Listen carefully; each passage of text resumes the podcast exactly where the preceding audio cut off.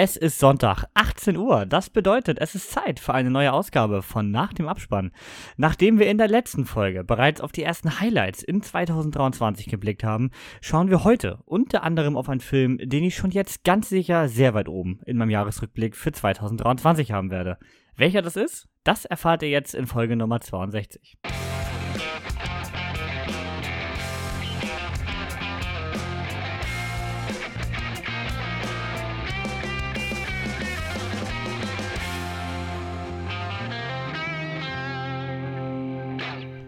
Ein Hallo auch mal wieder von meiner Seite. Ich bin der Markus, das vor dem Intro war mal wieder der Kevin und zusammen mit Gus Melanie freue ich mich heute von so einigen Filmen zu hören, die bei mir noch nicht auf der Liste standen. Denn irgendwie gibt es bei allem, was wir heute besprochen wird, Gründe, warum ich die noch nicht gesehen habe. Aber es gibt ja noch viel Zeit und Raum, mich von den Titeln zu überzeugen. Ja, Markus, was, was ist denn da los? Wir hatten das Drama letzte Woche schon mit Babylon, jetzt geht das hier so weiter. Ja, ich habe heute mit Schrecken in das Skript reingeguckt und habe gesehen, um Gottes Willen. Aber wirklich, es gibt für jeden Film einen Grund. Und ich bin auch gerne bereit, wenn ich schon nichts zu dem Film sagen kann, wenigstens den Grund zu erklären, warum ich diesen Film noch nicht gesehen habe. Na, da bin ich ja mal schwer gespannt, wie wir uns da rausreden bei den ganzen Sachen oh, hier. Ja, kann ich gut. Habe ich, hab ich in wie vielen Folgen? 62 Folgen jetzt gut gelernt. Ach, Ausreden aller Bin Profi mittlerweile. Ja, ja. ja. ja. Aber Markus, wo du vielleicht auch was zu sagen kannst. Was hast du zuletzt gesehen? So, ich muss einen Wunsch nachgehen von Melanie. Also, ich werde es jetzt versuchen auszusprechen. Achtung! Ich habe keinen Hindi-Kurs bisher überlegt. Es geht los. Rapne Bana di Jodi. Der wird auch genauso aus. Ich, ja, er hat man den hindischen Akzent. Ich äh, bin äh, Muttersprachler. Ähm, den hat man wahrscheinlich rausgehört. Äh, ja, ich habe äh, einen, mal wieder einen ähm, Film mit Shah Rukh Khan. Shah Rukh Khan, okay, der ist noch einfach. Äh, den habe ich mal wieder reingezogen. Schönen Bollywood-Streifen. Ähm, über. Ja, der, der, doch, die Story war sehr interessant. Die war mal was Besonderes. Und zwar total beknackt. Ähm, äh, geht eigentlich los, Hochzeit. Äh, ein, der Hauptcharakter, Shah Rukh Khan, äh, ist da, ist jetzt aber nicht der Shah wie man ihn sonst so kennt, sondern eigentlich total der zurückhaltende, arbeitet in Elekt Elektrizitätswerk, äh, also wirklich wie ein Nerd von, von draußen. Also der, der macht alles damit, der möglichst, also der total unlustig und keine Ahnung was, also total, aber ein lieber, lieber Kerl. So, und der ist auf eine Hochzeit eingeladen von dieser, ähm, von, wie heißt sie denn nochmal, jetzt müssen wir gerade gucken. Die, Tan, Tani, genau, Tani. Tani heißt sie. Und die ist genau das Gegenteil. Die ist so eine Tänzerin, die ist ausdrucksstark, die ist so richtig so im Leben drin und alles bunt und alles toll. Ja, und, ähm, aber der Vater von dieser Tani, ähm, der mag äh, den Sh äh, Khan. ist er denn? Muss mal gucken, wie er heißt. Surinder, Surinder heißt er, die haben alle Namen. Surinder, so heißt dieser Nerd. Äh, den mag er halt super gern, weil der hat ihn irgendwie in der Schule gehabt und so. Und ja, auf einmal wirklich fünf Minuten im Film, der geht drei Stunden, fünf Minuten im Film passiert es. Der zukünftige Bräutigam von der Tani äh, oder die ganze Familie stirbt beim Autounfall. Das heißt, die Hochzeit kommt nicht, äh, kommt nicht zustande. Und äh, ja, was, wie, wie kommt es? Äh, äh, er Vater auf dem Sterbebett kriegt noch einen Herzinfarkt, der Vater, ne? Und auf dem Sterbebett sagt er dann, heirate den Shahrukh. Heirate Shari oder heißt er. Surinders. He heirate Surinder. So.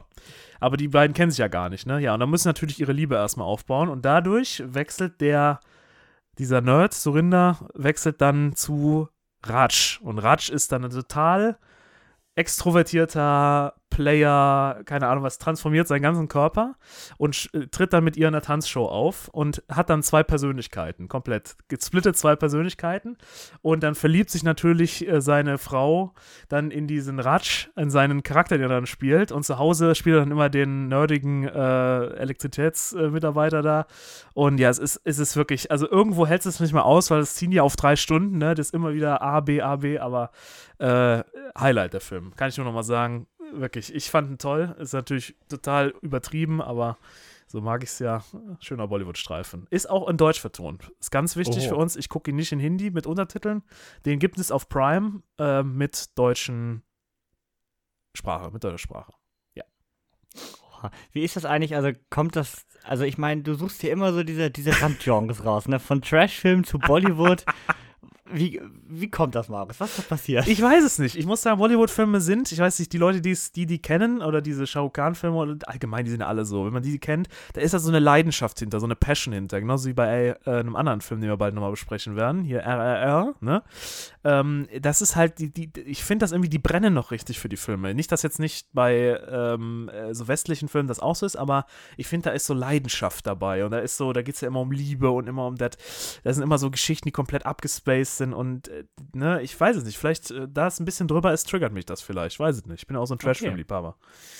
da Nicht, bin ich noch das gar nicht. Trash ist. Da bin, da bin ich noch gar nicht eingestiegen tatsächlich. Aber vielleicht muss ich da auch noch Musst du mal. mal einmal reingucken. Da sind schon lang. Die gehen ja alle mal Die drei gehen ja Stunden. immer so lang, ne? Und das Genau. Lustige war, bei dem stand genau in der Mitte stand äh, Pause auf Englisch unten. Und dann haben die einfach kurz schwarz ausgeblendet, da ging es halt weiter. Also der wird halt auch wirklich mit Pausen gezeigt, ne? Oder alle Okay. Filme werden eigentlich mit Pausen gezeigt bei denen.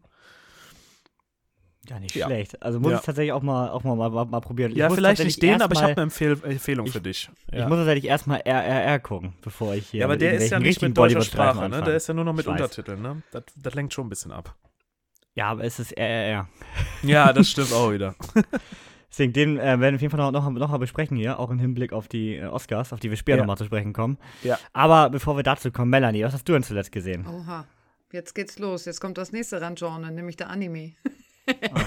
Am Mittwoch ist hier Leute. Anime Night und da läuft, äh, Achtung, toll, super griffiger Titel, Meine Wiedergeburt als Schleim in einer anderen Welt. Es ist so ein sehr Der prägnanter Titel, ne? Immerhin ist der deutsche Titel. Genau. Äh, der englische ist aber, glaube ich, auch nicht besser. Aber den habe ich jetzt gerade tatsächlich nicht im Kopf. Der ist aber auch so lang. Ähm, ja, und da ich den Film gucke und der Film nun mal am Ende der zweiten Staffel spielt und ich leider die erste und die zweite Staffel nicht kenne, habe ich jetzt nämlich angefangen, das nachzuholen. Und äh, hänge da jetzt sozusagen gerade voll in der Anime-Serie drin, habe keine Zeit für andere Filme. Außer Devotion, den habe ich noch geschafft, aber da fand ich den Anime besser. äh, und äh, wir dürfen auch nicht vergessen, Trashfilm-Fans, Dschungelcamp läuft wieder, ne? Wir, wir suchen Ja. ja. wieder den Dschungelkönig. Heute ist Finale, ich bin leider erst bei Tag 9. Ich muss mich morgen ein bisschen mit Scheuklappen durch die Welt bewegen, damit ich ja nicht erfahre, wer es geworden ist, aber ich habe Auf gerade viel gar zu keinen tun. Fall. Aber Gigi Auf ist gar dabei. keinen Fall. Gigi ist dabei. Oh ja. Das wird es. Oh, ich liebe ihn. Er ist auch Gigi, echt ein. Highlight. Ja, der Gigi ist immer Highlight, der Typ. Ich liebe ihn. Gigi, bester Mann. Wahnsinn. Wahnsinn. Animes, Bollywood und Trash-TV.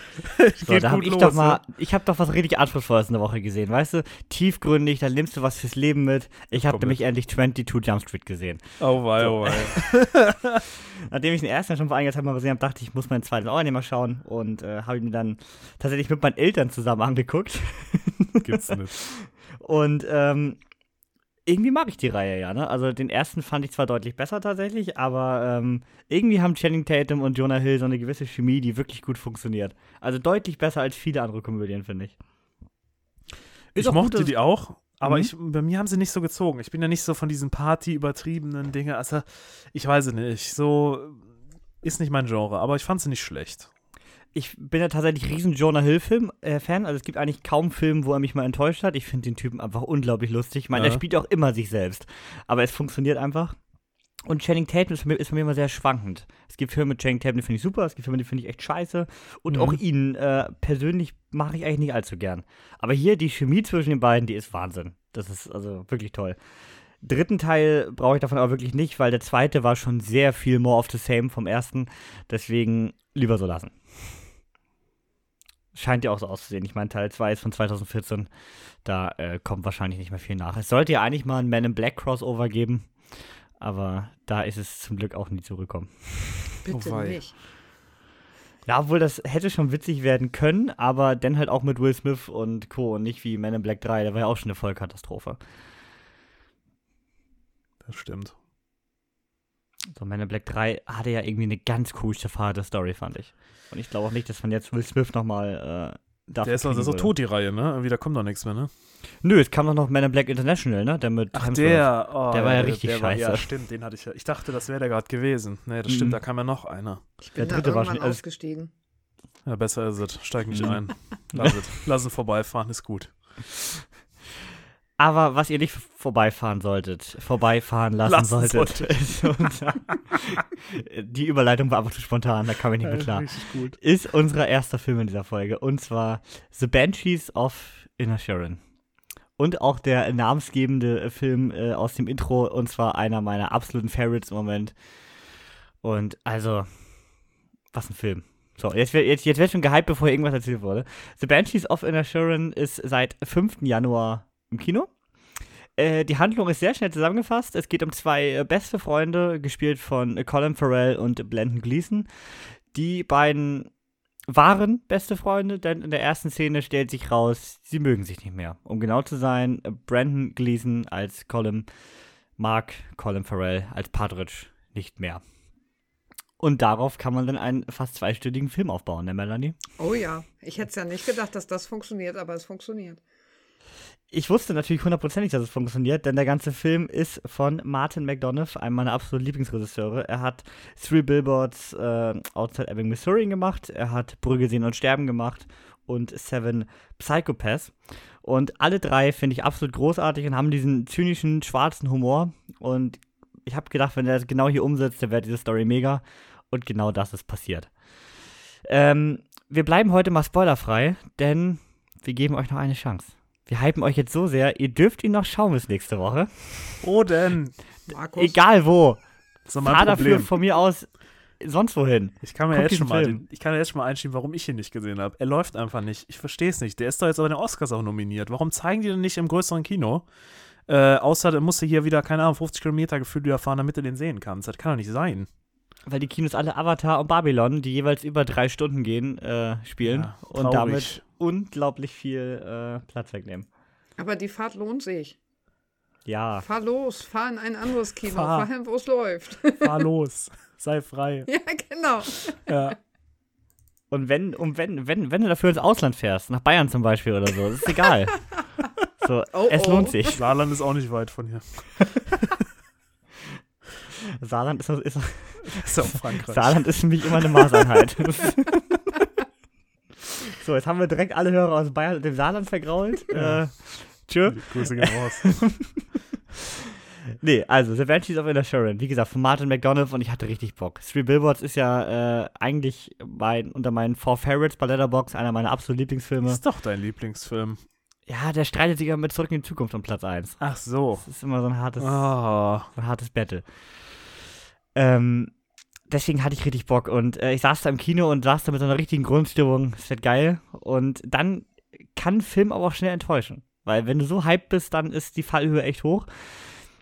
Und äh, der Film fängt an und zeigt genau das eigentlich, was du im Trailer denkst. In der allerersten Szene ähm, sagt Colin zu Partridge, ich mag dich nicht mehr, sagt aber nicht warum.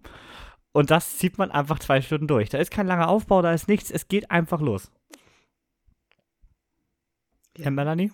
Richtig. Und wir haben das mhm, neue mhm. geflügelte Wort zanken, ne? Ja, sehr oft äh, wird sich dann von Colin Farrell gefragt, haben wir uns gezankt? Er weiß es nicht. Er weiß nicht, warum Colin ihn nicht mehr mag. Und wie schon im Trailer zu sehen ist, äh, artet das Ganze dann nach und nach völlig aus. So, ähm, Patrick, ähm, Colin droht an, sich jedes Mal, wenn ihm äh, Patrick auf den Sack geht, einen Finger abzuschneiden und ähm, damit quasi ein bisschen Druck aufzubauen. Und ähm, wenn ihr denkt, das war alles, das Ganze eskaliert noch um weiterhin mehr. also dieser Kleinkrieg auf der irischen Insel, der ist nichts gegen den deutschen Nachbarschaftsstreit. Und wir können über den Cast sprechen. Und zwar haben wir ähm, Colin Farrell da in der Hauptrolle, der dafür jetzt, man glaubt es kaum, seine erste Oscar-Nominierung bekommen hat. Das ist wirklich seine ja, allererste. Tatsächlich. Ähm, wir haben Brandon Gleason als Colin, der finde ich auch ziemlich überzeugt und auch Oscar nominiert ist für das Ganze. Wolltest du gerade was sagen, Melanie? Nee, alles gut. Ah, okay, der Blick sah sehr fragend aus. und wir haben äh, Carrie Condon hier als äh, Schwester von äh, Colin Farrell von Partridge. Auch Oscar, Oscar nominiert, wenn ich es richtig im Kopf habe. Und ganz, ganz stark Barry Keegan als äh, Dominic, als leicht zurückgebliebenen, bisschen irren Jungen, der hier äh, sehr mit Colin Farrell sympathisiert. Und, wie soll es anders sein, auch Oscar nominiert. Ah, riesige Chance dafür, dass er zumindest mal ein paar abkriegt, ne? Oder nix. Ich meine, wir haben im, Let im, letzten Jahr auch mit Power of the Dog einen Film gehabt, der für alles nominiert war und am Ende äh, mit quasi nichts nach Hause gegangen ist. Es heißt ja immer nichts im ersten Moment. Golden Globe war ja schon mal ein bisschen erfolgreich, ne? Glaube ich. Mm, ja, Oder? da hat er auch, ja. da hat er auch beste Komödie abger abgeräumt, genau. Und äh, Colin Farrell hat auch den Globe bekommen, meine ich, oder? Ich meine auch. Bei den Globes bin ich mal so ein bisschen raus. Also ja. ich finde immer, die Globes sind so ein bisschen so. Weißt du, stell dir vor, was gibt so eine Fußball-WM? Und die Globes sind so das Qualifying vorher, weißt du? Also, äh, ja, ja, ist, ist aber ja auch tatsächlich so. Also, so. Golden Globes, nimm mal alle, wer da gewinnt, hat natürlich große Chancen bei den Oscars. Aber am Ende, ähm, ja, ich weiß nicht. Ich finde diese Aufteilung schon scheiße zwischen, äh, zwischen bester Film und beste Komödie. Also was das soll, erklärt sich mir bis heute nicht. Und da man auch alle Darstellkategorien so in dies beides aufgeschlüsselt hat, das, ich finde das alles Käse. Weiß nicht. Naja, aber genug des Hates. Wie fandst du den Film der Melanie? Ja, ich war ja total begeistert. Es ist ja jetzt schon mein Jahreshighlight überhaupt mit meinen fünf Sternen da, die ich da erstmal rausgehauen habe schon zum Anfang des Jahres. Das ist ja schon echt ein Banger gewesen. Äh, ich habe auch das Gefühl gehabt, der Film steigt ein und man ist sofort auf dieser irischen Insel. Also da gibt es ja gar keine Fragen mehr zu stellen. Man ist sofort da, man fühlt das sofort nach. Es ist so klassisch irisch, wie man sich das so vorstellt. Ne, das, äh, die Landschaft sieht auch schon so klassisch irisch aus, wie man sich die vorstellt. Und äh, wir hatten ja auch sehr viel drüber geredet. Ich glaube, es sieht auch tatsächlich überall da so aus. Also egal, wo du da landest, es sieht genau so aus. Und dieses Gefühl kam auch total rüber. Und ich habe, wie gesagt, nicht damit gerechnet, dass man zwei Stunden wirklich dieses Thema so genial umgesetzt kriegt, dass man die ganze Zeit dabei bleibt, die, äh, nicht merkt, wie die Zeit vergeht. Also am Ende wirklich da steht und sagt, oh, ich habe jetzt nicht festgestellt, ich bin da zwei Stunden jetzt drin gesessen und habe da irgendwie nur dieses Thema behandelt. Da steckt so viel mehr drin. Und der Cast ist halt echt glänzend. Kann man nicht anders sagen. Ist perfekt für diesen Film, ist perfekt für diese Geschichte und perfekt für ihre Rollen. Ja, und wie bei Three Wilbert finde ich, ist irgendwie jeder Satz, jeder Dialog ist so perfekt äh, pointiert. Also alles wirkt durchdacht, da wirkt kein Satz irgendwie zu viel, zu wenig oder unnötig. Also dieses Drehbuch ist, äh, ja, brauche ich eigentlich nochmal. Eigentlich brauche ich nochmal das Drehbuch. ich habe auch schon gesagt, wir müssen, eigentlich müssen wir den nochmal gucken und dann am besten hier im Heimkino, ne? Und erste Reihe Truffaut, ne? Am besten schön im irischen OV. Oh ja. ja, Banshees of Inisherin. Äh, ich würde sagen, wir geben euch noch eine Woche Zeit und äh, in der nächsten Woche gibt es den Spoiler-Part. Ihr habt noch die Möglichkeit, diesen Film zu gucken. Markus, fahr. Ja. Ja, ich Fahr, guck. Ich soweit guck, du kannst, soweit es der Corsa hergibt. Soweit mein Tank mich, mich bringt, ja. ist okay. Zwischendurch gibt es Tankstellen. Du kannst auch noch drüber hinausfahren. Alles gut. Weißt du nicht, in welches Kuhkaffee ich da fahren muss, damit ich das Ding sehen kann. Ist traurig. Mein Gott, der ist doch überall nominiert. Die haben 14 Kinos hier. Die bringen, wenn ich hier wieder reingucke, was da noch läuft. Da läuft noch Strange World. Da haben sie noch Platz für, wa? Ja, wow, der Disney Plus ist seit einem Im Monat. Im größten neuen Atmos-Saal. Ich krieg die Motten, ey. Naja, gut, ich sag da nichts mehr zu. Meine Güte, ne.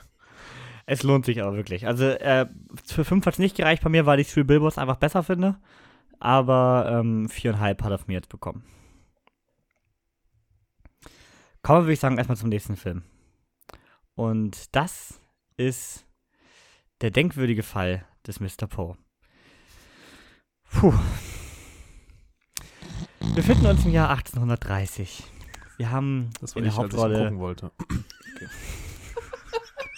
Im Jahr 1830? nee. äh, wir haben in der Hauptrolle Christian Bale hier als äh, Detektiv, als Augustus Landor und der soll zu einer US-Militärakademie gerufen und soll dort einen rätselhaften Tod aufklären. Soweit so Standard für eine Mordgeschichte. Bei den Ermittlungen hat er allerdings einen Assistenten, der sich recht schnell an dieser Akademie herausstellt. Das ist ein Kadett mit dem Namen Edgar Allan Poe. Sollten die meisten hier schon mal gehört haben. Und äh, die beiden zusammen kümmern sich nun um diesen doch am Anfang sehr klaren Fall, der dann natürlich allerdings immer unklarer wird. Man kennt es. Äh, dabei haben wir noch Robert Duval, mein äh, Favorite Character aus äh, dem Paten, der äh, Konziliere. Hier spielt, äh, hier spielt er John Pepe. Und ja, ich hatte ja echt Bock drauf eigentlich. Und Christian Bale ist mal wieder wirklich brillant in der Rolle. Aber holy shit, war der Film zu lang und ein bisschen langweilig. Leider, mhm. leider. Markus hat angefangen, ne? Ja, das ist ja mein, das ist ja wieder jetzt hier eine krasse Geschichte. Ich ihn wirklich auch schon vor einiger Zeit angefangen, aber ich, ich war nicht mal müde. Eigentlich nicht. Also man kennt das ja so. Man kennt ja, man fängt ja Filme an, man weiß so, ja, hast du jetzt, wie, wie ist dein Lustlevel da drauf? Und dann weißt du, okay, es ist jetzt eine 50-50 Wahrscheinlichkeit, dass du da jetzt wegsackst, ne? Aber ich bin wirklich bei dem Film so weggeknackt da ich nicht mehr wusste, was, worum geht es da, wer ist da was und was ist die. Also ich bin wirklich aufgewacht und dachte, jo, das musste jetzt hier an der Stelle beenden. Du weißt nichts. Weißt du, manchmal kann man so sagen, okay, du hast jetzt so 10 Minuten, 15 Minuten verpasst. Aber ich, ich habe alles verloren. Zusammenhänge, Personen, Charaktere. Ich wusste gerade noch, dass ich in meiner Wohnung bin, aber ich wusste sonst nichts mehr. Also da habe ich dann gesagt, lass es gut sein, gib es auf und verschiebe es vielleicht. Aber dann hast du natürlich auch, wenn du weißt, was dieser Film schon einmal für Reaktionen an deinem Körper verursacht hat, dann hast du natürlich ein bisschen voreingenommen und sagst, ja gut, ob du das jetzt nochmal anfängst, da kannst du auch nochmal, ich kann immer noch nicht aussprechen, aber dann kannst du auch einen Bollywood-Film gucken, weißt du? Das ist meine Ausrede. Da ist auf jeden Fall mehr äh, bunt, mehr wild und äh, mehr Action in ja, Bollywood. Da bin ich auch wach geblieben, drei Stunden. Obwohl, man muss ja sagen, ohne jetzt das komplett zu spoilern, aber der Film gibt dir am Ende immerhin das Payoff. So, der äh, bedankt dich bei dir, dass du zwei Stunden dran geblieben bist, denn das Finale ist, ich würde sagen, eines der besten, die bisher so eine reine Crime-Geschichte bei mir hatte. Mhm. Das war wirklich unerwartet und richtig gezündet. Also die letzte Viertelstunde ist wirklich, wirklich stark. Du musst da erstmal hinkommen. Versuche nochmal. ähm, Melanie, du hast das Buch gelesen, ne? Ja. Es ist genauso. Also die Stimmung vom Buch wurde super rübergebracht. Der, äh, da plätschert es halt auch so vor sich her und es gibt ganz viel nebenbei und äh, ganz viel Geschichte drumherum und wenig wirklich zum Fall direkt, sondern das dauert da auch erstmal Ewigkeiten. Und äh, das Finale ist da genauso bombastisch, das muss ich echt sagen, so dafür, dass das Buch da so hergekleckert ist. Ähm, ich hatte ein bisschen die Hoffnung, dass der Film es schafft, das, was das Buch an, äh, ja, so an Langweiligkeit da so ein bisschen drin hatte, genau das rauszunehmen. Das hat er leider nicht geschafft. das kann ich gleich schon mal so vorwegnehmen. Ähm, es ist aber an sich eine ähnliche Geschichte. Es sind nachher ein paar Bedingungen etwas anders. Deswegen verhält, verhalten sich da die Figuren ein bisschen anders. Aber das ist, äh, tut nichts äh, von den Ermittlungen in dem Fall zugrunde, weil äh, die kommen trotzdem auf das gleiche Ziel. Ja, ich finde, das Problem ist, mit dem Finale macht das Ganze ja alles Sinn. Also du hättest auch fast nichts rauslassen können aus dem Film. Aber ähm, ich meine, es ist dann so ein bisschen das ist ja das, das Six Sense-Phänomen, weißt du? Wenn nur äh, das Finale den ganzen Film rechtfertigt, dann ist das für mich halt kein Superfilm. Also klar, Six Sense, das Finale ist legendär und ich habe es damals auch nicht kommen sehen. Aber da zum Beispiel auch, der ganze Film, der plätschert auch ewig lange vor sich hin. Und ich finde, das hier ist ein sehr ähnlicher Fall. Ja. Alles wird hergegeben für einen Twist. Richtig, und, und man soll am Ende ja wirklich so diese Überraschung an sich auch haben, ne? Dass man wirklich denkt, so, oh mein Gott, das ist es jetzt und äh, da, das, äh, da haben sie schon ruhig, äh, echt mitgespielt, so dass man sagt, man weiß, also man sieht das und man hat am Ende eigentlich doch keine Ahnung. Das fand ich dann irgendwie so spannend. Man ahnt vielleicht so hier und da Sachen, aber man hat am Ende doch nicht wirklich so die vollständige Ahnung, obwohl das die ganze Zeit so wirkt. Und das war im Buch nämlich auch so. Man hat immer das Gefühl, auch, ne, ich weiß, worauf es hinausläuft und das wird so und so. Und äh, das äh, ist dann trotzdem noch schafft, äh, da so eine Überraschung reinzubringen, fand ich schon richtig gut. Mhm. Das wie jetzt auch wirklich der starke Teil an dem Part. Genau wie der starke Teil an dem Ganzen ist, äh, sind die Darsteller. Die, da macht es bei jedem wirklich Spaß zuzugucken. Christian Bale finde ich top. Passt mal wieder super in diese zurückgezogene, exzentrische Rolle. Wer ihm aber so ein bisschen die Show stiehlt, ist äh, Harry Melling als Edgar Allan Poe, der hier mal äh, eine richtige Visitenkarte abgibt für weitere Filme. Definitiv. Ich habe mir auch so immer den jungen Edgar Allan Poe übrigens vorgestellt. Ne? Das passt total gut. Also die haben auch, ich finde das ja immer schwierig, wenn man eine Person, die es ja mal gab, äh, historisch gesehen in, eine, äh, in ein Alter darstellt, von dem man nicht so viel weiß, weil er da noch nicht so bekannt war und noch nicht so viel gemacht hat. Das ist ja wirklich der junge Edgar Allan Poe, von dem man wirklich wenig Zeugnis gekriegt hat eigentlich, weil eigentlich kennt man die Gedichte von den erfahrenen Edgar Allan Poe. Und dann finde ich das immer so ein bisschen, äh, ja, zweischneidig. Wie macht man das jetzt? Das haben sie im Buch schon richtig gut gemacht und Harry Melling hat das halt echt gut umgesetzt und sehr ehrenvoll auch gegenüber der Realfigur, die es einfach ja wirklich gab. Was ein bisschen schwierig war, ich habe die ganze Zeit ähm, Dudley Dursley gesehen aus Harry Potter. Den er ja nun mal spielt. Ähm, ja, aber darstellmäßig top. Die Atmosphäre ist super. Ich finde, das Setting sieht cool aus. Ich bin ja, haben wir schon öfter mal gehabt, hier eh Riesenfan von diesem viktorianischen London. Aber da hätte man so ein paar mehr Wendungen, ein bisschen mehr Pep so in diese Story reinbringen können. Dann äh, hätte ich das auch mehr gefühlt. Und man muss sagen, im Gegensatz zu Markus haben wir das Ganze sogar im Kino gesehen. Also Ja. der lief ja für eine Woche, bevor er auf Netflix kam, in den Kinos und wir haben es sogar im Kino gesehen, wo man eigentlich sagen sollte, da ist man ja aktiver auf diesen Film fokussiert, als wenn du auf Netflix äh, was Langweiliges guckst. Mhm. Aber selbst da hat es dann am Ende bei mir nur für drei Sterne gereicht. Ich glaube, ich bin auch bei drei gelandet. Hm, drei kriegt er, weil sah gut aus, hatte irgendwie eine schöne Stimmung, aber ah, für mehr hat es auch nicht gereicht. Also Marius, ich glaube, wir haben jetzt nicht so viel Werbung gemacht. Ich ziehe mir auch noch mal rein. Ich habe auch eigentlich, ich mag Christian Bale halt extrem. Ja. Und ich mag eigentlich auch dieses Setting sehr, sehr gerne. Deswegen, Mhm. ich glaube einfach, es ist da wirklich, wirklich ungünstige Umstände sind da zusammengekommen. Also, was ich dir sagen kann, du wirst auf jeden Fall gut in den Film rauskommen. Bei uns ist er wie oft angefangen? Viermal, fünfmal? Wieso Ja, habt ihr Fehler gab- gehabt? Wieder gab- Kino. Es gab total das Problem damit, irgendwie, dass der Film losging, die Musik im Hintergrund aber immer noch lief. Also die eigentliche Musik, die sie da sonst im Saal spielen haben. Und irgendwie Oh, hat es nee. erst ganz gut gepasst und nachher nicht mehr. Ne? Irgendwann haben wir gesagt, nee, das passt irgendwie jetzt doch nicht mehr. Das ist doch nicht Musik aus dem Film. Irgendwie dann haben kam das der mit Film der so Tonspur da nicht so ganz hingekriegt. Genau, dann kam der Film noch zwei, ist der Film zwei, zwei, dreimal gestartet ohne Ton. Da war schon so eine halbe Stunde rum. Und dann, Ach, äh, also immer wieder gestartet, ne? Die ersten Ja. fünf Minuten haben wir, glaube ich, sechs Mal gesehen. Und irgendwann kam so ein Kinomitarbeiter rein, jetzt geht's. Sollen wir nochmal von vorne anfangen oder machen wir hier einfach weiter? Oh. Also habt ihr Sehr richtig interessant. Kinoerlebnisse noch gehabt, ja. Ja, das war noch ein Kinoerlebnis, das stimmt. Ja, aber so ein Film, der für Netflix tatsächlich reicht. Also ist eigentlich kein Kinoerlebnis wert. Was ein Kinoerlebnis wert wäre, was aber immer nicht im Kino zu sehen ist, jede Woche wieder nicht, ist ja The Last of Us, ne? Ja, Ich habe ja letzte Woche schon erwähnt, äh, dass ich die Serie eigentlich ganz gut finde. ga- ganz gut, ne? So einigermaßen so, ne? Ja, ist schon okay. Also ich meine, ich schon, habe jetzt schon Folge geht 1 klar, ne? hatte ich ja direkt 5 Sterne gegeben. und Folge 2 habe ich 5 Sterne gegeben, Marius. Ehrlich? Ist es Na ja. passiert? Geht und weiter? Melanie hat, Melanie hat ja auch 5 Sterne gegeben. Und der Nee. Niklas Oh ja. auch. Also ich glaube, die Serie, das ist die allererste perfekte Videospielverfilmung. Wie, wie viele äh, Folgen gibt's denn? Äh, 9. Neun. Ich bin Nein. jetzt schon traurig, wenn ich daran denke, dass irgendwann Folge 9 kommt und das Ding wieder zu Ende ist. Ja, aber Melanie, da kann ich dir ja die Sorge nehmen. Denn HBO hat ja am Wochenende Staffel 2 angekündigt. Und zwar wird The Last of Us Part 2 hinten drangehängt.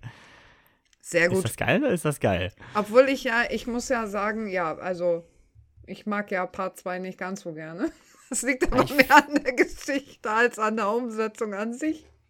Das finden ja viele. Ich finde Part 2 ja tatsächlich äh, genau gleichwertig. Und vom Gameplay und von der ganzen Inszenierung damals sogar noch besser. Also es ist es wahrscheinlich, aber ich bin einfach nur tierisch beleidigt. Ja, also ich bin auch echt mal gespannt. Wir haben ja hier bestimmt noch ein paar, die das Spiel nicht gespielt haben, wie die äh. Teil 2 aufnehmen werden im Kino. Also wir wollen ja nicht spoilern. Aber Teil 2 ist ja nur wirklich eine der, eins der kontroversesten Videospiele aller Zeiten. Ich glaube, du hast es noch nie geschafft, eine Fanbase so wütend auf dich zu machen nach so einem Oh, perfekten ja. ersten Spiel. Aber ich kann Aber auch nur ja. sagen, die ist echt rund und perfekt. Es gibt auch, also man ist sofort drin, das Ding fängt an. Erstmal dadde ich ja sowieso mit der Game of Thrones Musik rum im Kopf, wenn ich HBO sehe. Wenn das Logo kommt, kommt bei mir immer erstmal Game of Thrones Intro. Das ist einfach so. Aber es äh, zieht echt gut und sie machen das so toll. Es ist so rundum irgendwie total rund. Drehbuch ist rund, Darsteller sind rund, äh, wie sie welches Setting da wie präsentieren, ist total rund. Also richtig klasse. Und es sieht wahnsinnig perfekt aus. Also als würden da, als würden da 300 Millionen drin stecken in dieser Produktion. Also ich habe selten, selbst in Filmen, die ja meist höheres Budget haben, ein, eine so perfekt optische Postapokalypse gesehen. Das sieht so, so geil aus. Und auch, wir haben jetzt ja zum ersten Mal die Klicker gesehen, also die, ich nenne es mal Zombies aus The Last of Us. Äh, und auch die sind so, also der, ich, wir dachten, also wir, wir haben ja damals alle gesagt, was Walking Dead für schöne Zombies hat, die ja so richtig so geil geschminkt und inszeniert sind. Ja, dann kam The Last of Us und sieht ja, lässt jetzt The Walking Dead aussehen wie ein Bollywood-Film. Ja. Allerdings. Also Wahnsinn. Und dieses Und, äh, Geräusch von den Klickern auch so gut da reingebracht, ne? Das ist Wahnsinn. Akustik zieht bei mir immer mega. Also ich habe immer schon Gänsehaut, wenn äh, die Last of Us Musik einspielt, diese Melodie. Sowohl im Intro als auch mal während der äh, Folge. Das holt mich schon jedes Mal ab, aber wie gesagt, da bin ich eh sehr empfänglich für. Ich, bin, ich habe auch, ich bin auch, ich habe jedes Mal im Kino Gänsehaut, wenn er drei Fragezeichen-Trailer anfängt und das Telefon klingelt. Also, Oh ja. Und man den Papageien im Hintergrund hört. ja. Also deswegen, da bin ich eh sehr empfänglich für. Und das, die Serie macht das so gut, aber was auch so gut ist, sie schafft trotzdem, was Eigenes reinzubringen. Also die Last of Us-Serie macht jetzt nicht, wir verfilmen eins zu eins das Spiel, sondern sie bringt ja noch einige, eine, eigene Nuancen mit rein. So, wir haben so jetzt diesen leichten Hintergrundpart, wie es überhaupt zu dieser Ausbreitung kommen konnte, den, den, der im Spiel gar nicht existent ist. Da bleibt dieser Pilz ja durchgehend ein Mysterium. Und äh, dieses Extreme, dass sie so vernetzt sind, hast du im Spiel ja in dem Ausmaß auch nicht. So, und deswegen, das äh, macht das alles noch ein bisschen anders und lässt das auch für einen, der das Spiel ungefähr achtmal durchgespielt hat, immer noch als äh, was Frisches wirken. Obwohl man natürlich die Main-Story-Checkbox natürlich erfüllt. Und sogar manche Dialoge eins zu eins übernommen hat. Es gibt schon die ersten Vergleichsvideos, ne, so auf TikTok und Co., wo sie in die Spielszene nehmen, die Serienszene legen und du einfach merkst, es ist auch teilweise hundertprozentig choreografiert, ne, wo sie wann zu stehen haben, wie sie sich bewegen und so. Das passt echt eins zu eins. Ja, auch so die Stelle, zum Beispiel, wo Ellie und Joel äh, auf diesem Balkon stehen und auf dieses Museum am Horizont blicken. Die Szene hast du ja eins zu eins im Game, die ist auch sehr in Erinnerung geblieben. Und ähm, so hast du das, das, das einfach nochmal in, in super realistischer Grafik. Es sieht aber exakt genauso aus. Also man hat das, man hat sich so viel Mühe gegeben bei dieser Serie. Das ist unglaublich. Und HBO, äh, ja, der Erfolg läuft, würde ich sagen. Über 20 Millionen Zuschauer bei Folge 1. Und, und der erfolgreichste, der zweiterfolgreichste Serienstart der HBO-Geschichte. Nur House of the Dragon war erfolgreicher. Also von daher, Wahnsinn. So, sorry Leute, den Hype müsst ihr euch jetzt jede Woche anhören. Die fünf, die fünf Minuten, die gibt's hier jede Woche jetzt. So, warum habe ich es nicht gesehen? Ich würde sogar echt interessieren. Ich habe zwar das Spiel nie gespielt, war auch kein großer Fan davon. Aber ich habe kein Sky. Ich habe jeden Streamingdienst auf dieser Erde gefühlt, aber Sky und Wow oder wie das Ding jetzt heißt, mittlerweile Handschnitt. Und es war so günstig, Marius. Günstiger als Netflix Pass- und Disney Ja, Plus. pass mal auf. Ich mache jetzt folgendes. Ich äh, warte jetzt ab, bis alle Folgen raus sind und dann hole ich mir das und dann suchte ich das Ding einem durch. So machen wir das. Das ist, klingt gut. Ähm, kannst, glaube ich, auch richtig gut am Stück gucken. Ich glaube, das ist Machen ein wir richtig geiler Vibe. Ähm, ich bin auch mal gespannt. Also, ich kenne jetzt kaum jemanden, der die guckt, der das Spiel nicht gespielt hat. Der einzige ist, glaube ich, mein Vater, der das gerade tatsächlich auch schaut. Und auch der hat fünf Sterne gegeben für beide Folgen. Ähm, ich würde mich echt interessieren, wie das so wirklich zündet bei dir. Also, ähm, anscheinend ja gut, wenn ich meinen Dad so anschaue. Bin aber mal gespannt, wie du das nachher Ja, findest. Freundin auch. Äh, Freundin ist ja riesen Walking Dead-Fan, kennt das Spiel gar nicht. Äh, null. Also gar nicht die Story, gar nichts. Ähm, so das, was ich so erzählt habe, so hat sie da mega Interesse drauf. Mag ja diese HBO-Serien auch. Da bin ich mal gespannt, weil sie auch wirklich Mhm. diese, ich bin ja auch kein Zombie-Fan. Das ist ja mal bei mir so das Ding, warum ich auch kein, es ist ja nicht, sind ja keine Zombies, aber trotzdem war es ja nie was für mich. Aber ich bin mal da auf ihre Meinung auch gespannt. Also, Da gebe ich auch gerne mal weiter. Das Schöne ist ja auch, dass bei The Last of Us der Fokus ja nicht auf Ja. den äh, Pilzinfizierten äh, liegt, sondern ja eigentlich auf der Geschichte von Ellie und Joel. Mhm, und das stimmt. macht das ja auch noch so ein bisschen erfrischender. Ja, The Last of Us. Und damit kommen wir zur Hausaufgabe. Und nachdem ich in der letzten Woche, ja, wie besprochen, nicht Manta der Film geschaut habe, hat Markus in dieser Woche, wie besprochen, nicht Barbarian geschaut. Das ist übrigens der Grund, warum ich den nicht gesehen habe. Ne, haben wir schon direkt abgehakt. Ja. Barbarian. Äh, worum geht es denn, Melanie? Äh, Tess, die muss zu einem Vorstellungsgespräch nach Detroit und erreicht mitten in der Nacht die Ferienwohnung, die sie dafür angemietet hat. Problem ist nur, es ist schon einer da. Obwohl derjenige, nämlich namens Keith, ihr fremd ist, entschließt sie sich zu bleiben. Es gibt nämlich schließlich keine Alternativen. Sie kann nicht umbuchen, sie erreicht die Vermieterin nicht. Schnell muss sie feststellen, dass das Haus aber sehr viel mehr bereithält als nur den unbekannten Mitbewohner. Das ist richtig. Das Ganze ist der Debütfilm von äh, Zack Krieger. Würde ich sagen. De Debüt hat, hat schon mal, hat schon mal äh, eine gute Visitenkarte hinterlassen. Und ähm, in den Hauptrollen haben wir Georgina Campbell als Tess und Bill Skarsgård als Keith. Und den katastrophalen Justin Long als AJ. Ähm, aber dazu kommen wir gleich dann mal. Das Ganze, ähm, ich würde sagen, obwohl das die Hausaufgabe war, mal kurz ein Stück spoilerfrei, dann, wenn jemand noch gucken möchte, wenn du zu viel weißt, funktioniert der Film nicht mehr. Würde ich mal ja. sagen. Ähm, ja, das Ganze hat starke 45, also die ersten 45 Minuten sind wirklich unglaublich stark und da war ich bei einer 4, 4,5 Sternen, dachte, boah, ähm, richtig diepe Atmosphäre, finde ich, ne? Und auch so dieses, du weißt halt nicht, kann man jetzt Kies trauen und äh, was ist hier eigentlich los? Und dann kommt ein Hardcut und der ganze Film verändert sich. Aber zu den ersten 45 Minuten, äh, fandst du die auch so krass? Ja, ich bin ja super empfänglich, was sowas betrifft, ne? Ich meine, hallo, dunkle Räume und so ich sehe dann immer schon den Jumpscare kommen und duck mich immer schon, weil ich unheimlich empfänglich bin. Ich bin super leicht schreckhaft. Ich bin in solche Stimmung, Atmosphären kann man mich super leicht easy reinziehen. Ich spüre sofort das Herzklopfen und kriege selber sofort den Panikschweiß auf der Stirn. Äh, das ist einfach so bei mir und deswegen haben es die Filme bei mir immer unheimlich leicht. Jetzt muss ich aber sagen, dass es da auch noch extrem gut gemacht ist von der Stimmung, von der Atmosphäre, von der Art und Weise, wie das da so zustande kommt, das haben sie schon richtig gut hingekriegt. Hm, stimmt.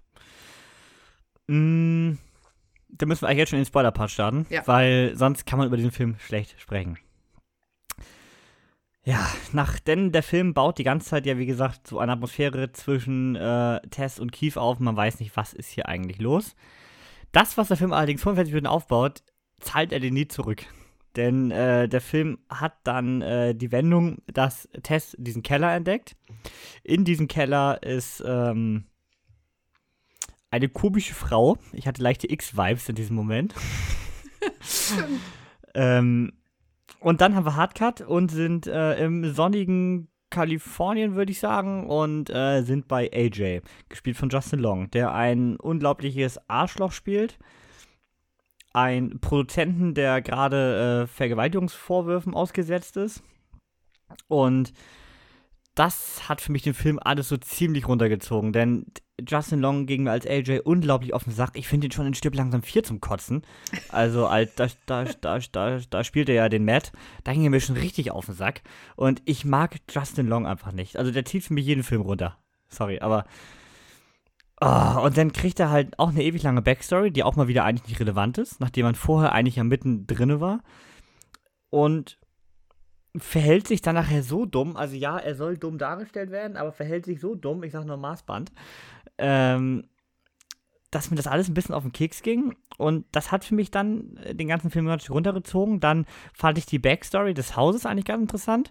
Dann haben wir allerdings ein Finale, was ich richtig leckerlich fand. Das ganze Finale fand ich war so überinszeniert und ich weiß nicht, was man damit dann wollte. Als ob man, als ob man irgendwie die, die Puste ausgegangen ist. Also man fängt so düster an und eskaliert am Ende so.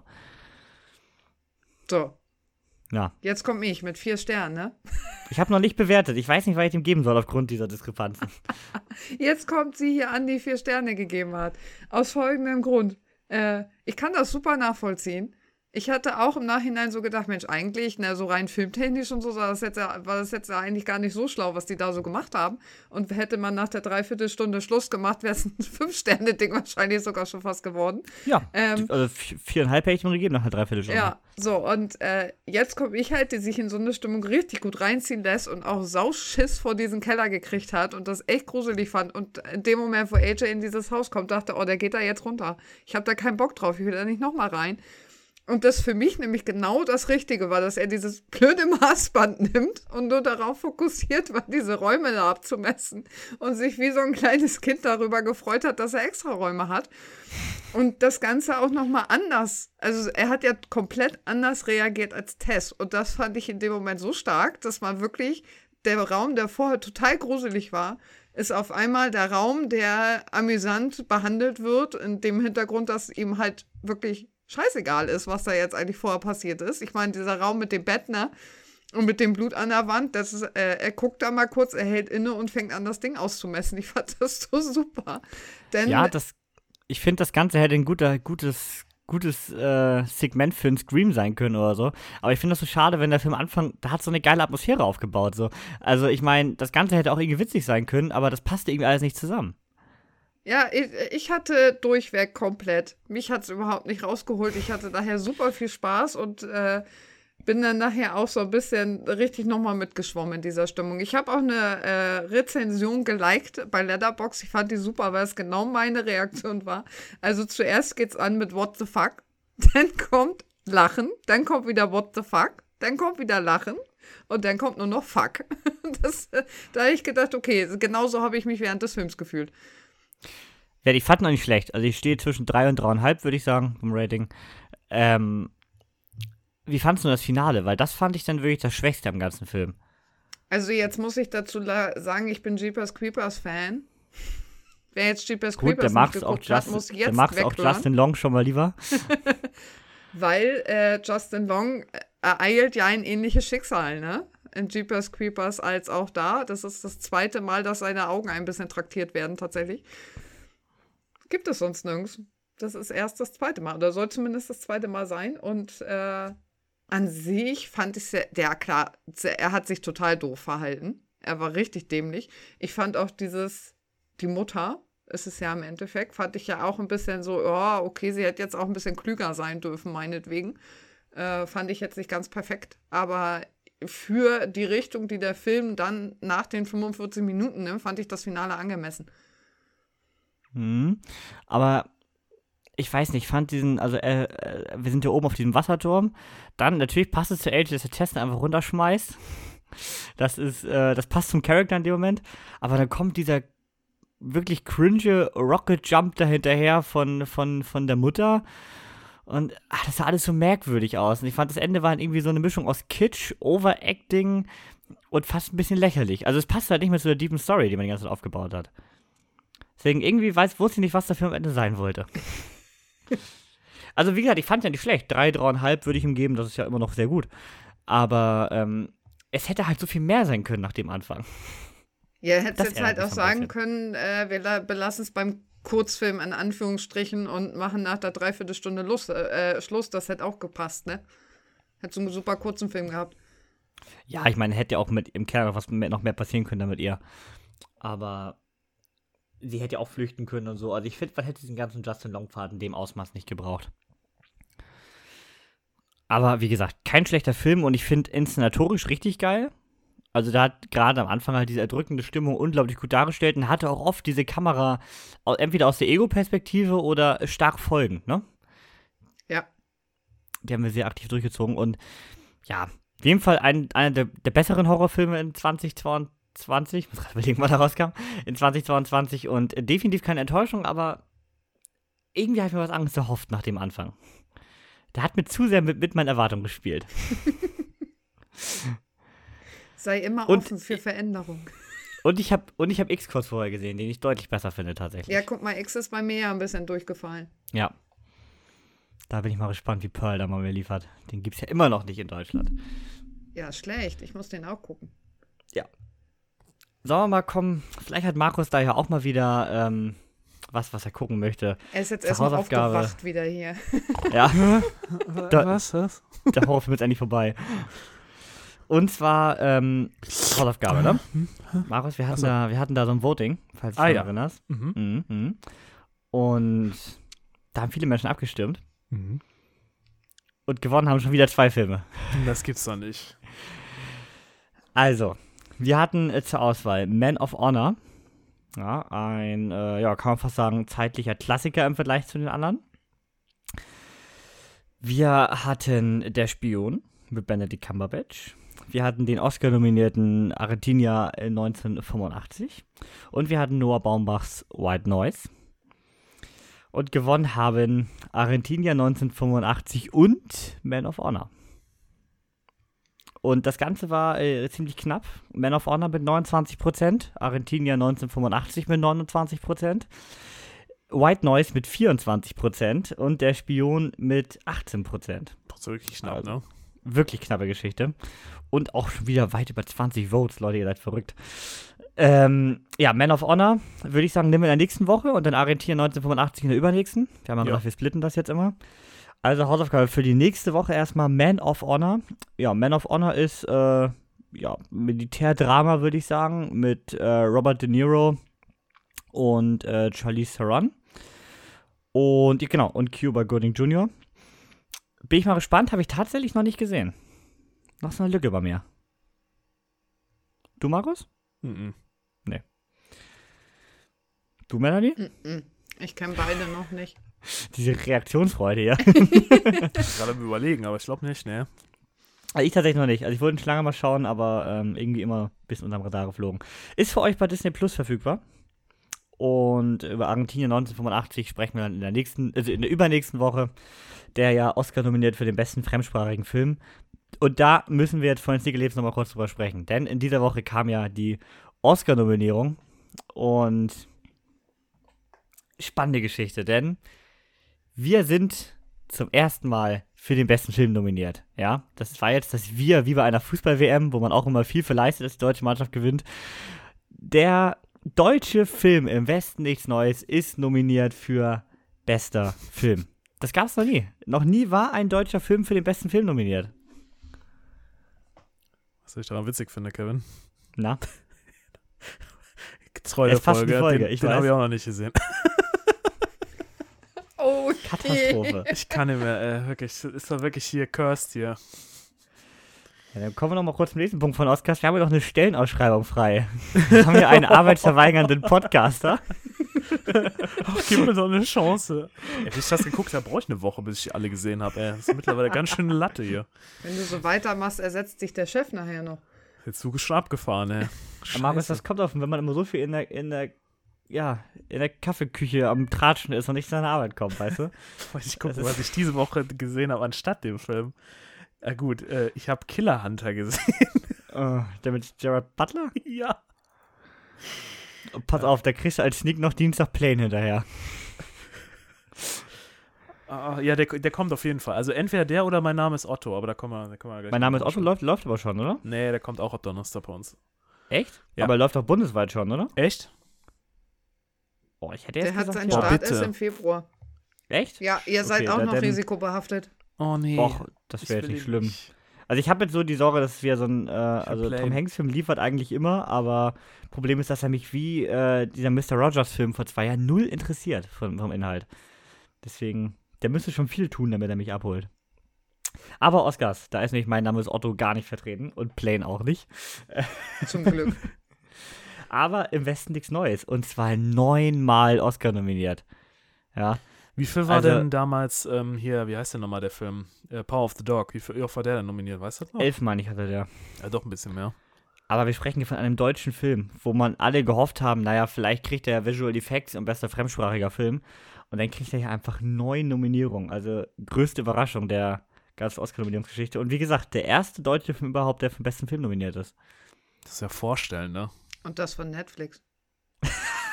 Das von Netflix. Von Toby McQuires Höhlen-Netflix. Wahnsinn. Also ähm, die meisten Nominierungen hat äh, Everything Everywhere All at Once bekommen mit elf Stück.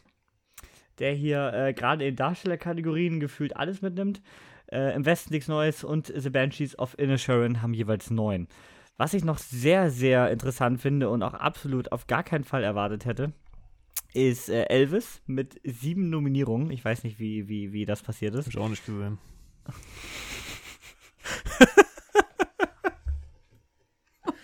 Aber ich guck doch Filme. Markus Motto heute. Ist ja nicht, dass ich nichts mehr gucken würde. Was, was, was, ich schaue an dem ganzen Scheiß vorbei. Ich sollte mich auch mal die Akademie wiederholen. Vielleicht kann ich denen ja mal ganz andere Filme empfehlen hier. Also tatsächlich ist hier auch RRR ist hier auch nominiert. Den hab ich schon immerhin. Siehst du? Markus, es geht doch. Ja. ähm, RRR ist auch nominiert, allerdings da ein bisschen enttäuschend, leider nur einmal und ähm, für auch eine äh, recht kleine Nebenkategorie war das beste beste Musik, meine ich. Was? Ja, bester Original Song für Natu Natu. Okay, das muss ich sagen, würde ich direkt geben. Highlight. Da wird es natürlich schwer, vermute ich mal, gegen äh, Lady Gagas Hold My Hand für Top Gun Maverick, der ja Ah. auch den Golden Globe bekommen hat, meine ich, oder? Ich bin doch bei den Globes raus, verdammt. Wieso erwähne ich den auch immer wieder? Kriegst du keine Unterstützung hier, tut mir leid. Nee, also. nee NATO, NATO hat den Golden Globe bekommen. Vom besten Ja, Film. siehst du, so ist es. So sieht es aus, Männers. Hat Markus nämlich gesehen. Ja. äh, nee, also achtmal, achtmal ist tatsächlich Elvis nominiert und äh, The Fablemans mit sieben Nominierungen dann dahinter. Und ich bin wirklich gespannt. Also wir werden ja in der nächsten Woche noch über ein paar Filme davon sprechen, die ja auch in Deutschland noch gar nicht erschienen sind. Und äh, ja, zwei also kleine Enttäuschung finde ich, dass The Northman gar keine Nominierung bekommen hat. Ähm, er hätte tatsächlich immerhin äh, besten Score auf jeden Fall verdient. Wie hat, er, er hätte wahrscheinlich mehr gehabt und ich hätte es ihm, ich hätte ihm gewünscht. Er hätte es verdient. Tom Cruise hätte eigentlich eine Best Actor Nominierung endlich mal verdient sollen. In, in der letzten Zeit. Kriege ich immer irgendwie Unterstützung von euch? Ich halte mich da raus, Kevin. Ich finde diese Kackdinger eh immer schwierig, ne? Schwierig, schwierig, schwierig. Aber ich, ähm, ich habe sogar vor, dieses Jahr das mal live zu gucken. Und Ja, dann, ich ich, will das mal miterleben. Ich will mal sehen, wie die das entscheiden. Danach wundert man sich ja immer, aber ich will mal sehen, wie sowas abläuft. Also ich bin immer total schlecht darin, irgendwie zu sagen, wer da irgendwas kriegen kann. Ich Ja. hoffe, äh, bei Bester Film gibt es so viele Filme, bei denen ich darauf hoffe, dass sie es kriegen. Ich hoffe nicht, dass Avatar ihn kriegt, muss ich ganz ehrlich sagen. Weil Avatar für mich nicht äh, zu den Oscar-Filmen irgendwie gehört. Der gehört da irgendwie nicht rein. Der ist zwar auch gut und der ist auch erfolgreich, ja, aber jetzt Nee, muss wird ich auch nicht- sagen, jetzt kriege ich gleich. Haue. Jetzt kriege ich richtig Haue. Top Gun für, gehört für mich nämlich auch nicht da rein. Naja, für mich aber auch nicht. Also, was ich wild finde, ist, dass Top Gun fürs beste Drehbuch nominiert ist. Wie das passiert ist, das weiß Top ja, Gun wahrscheinlich selber ich nicht. verstehen. ähm, währenddessen man manche andere Filme, die so im weiten mehr verdient hatte, beim Drehbuch, so Babylon zum Beispiel, hätte man da um Weiten eher äh, reinschieben können. Weiß ich nicht. Also, ja. Äh, Also- After, äh, After, äh, After Sun wurde komplett ignoriert. Mal wieder ein bisschen merkwürdig stellenweise, aber es gibt ja nun mal auch immer nur fünf Nominierungen. Wen ich auch gern gehabt hätte, wäre The Menu, also Ralph Fiennes hätte ich da eine, Nom eine Nominierung gegönnt, aber bei den Oscars ist ja alles, was Richtung Horror geht, einfach nicht existent. Also ich meine, The Menu, nix, X, nix, Barbarian, nix und alle waren ja recht, äh, doch recht speziell. Also ein bisschen schade. Aber genauer predikten werden wir das Ganze nochmal äh, kurz vor den Oscars. Wir haben hier auch nochmal das große Oscar-Tippspiel mit euch geplant. Äh, da gibt es auch noch einen krassen Preis zu gewinnen, äh, aber dazu dann äh, in den nächsten Wochen mehr. Ich wollte gerade sagen, Jetzt ich kommen wir allerdings mich zu- meistens auch immer erst kurz vor der Verleihung nochmal mit den Nominierungen, gucke dann, was ich denke, was es sein könnte. Problem ist ja, dass du stellenweise in Deutschland ein paar davon noch nicht hast. Ein Tar, ein ähm, Woman Talking, ein The Fableman sind hier noch gar nicht gestartet. Von daher schauen wir mal. Auf jeden Fall sehr speziell und im Westen nichts Neues hier. Unsere große Oscar-Hoffnung. Was keine Oscar-Hoffnung waren, waren unsere Sneaker-Erlebnisse. Also wirklich äh, Oh ja. alle nicht. Definitiv nicht. Und dazu kommen wir dann gleich.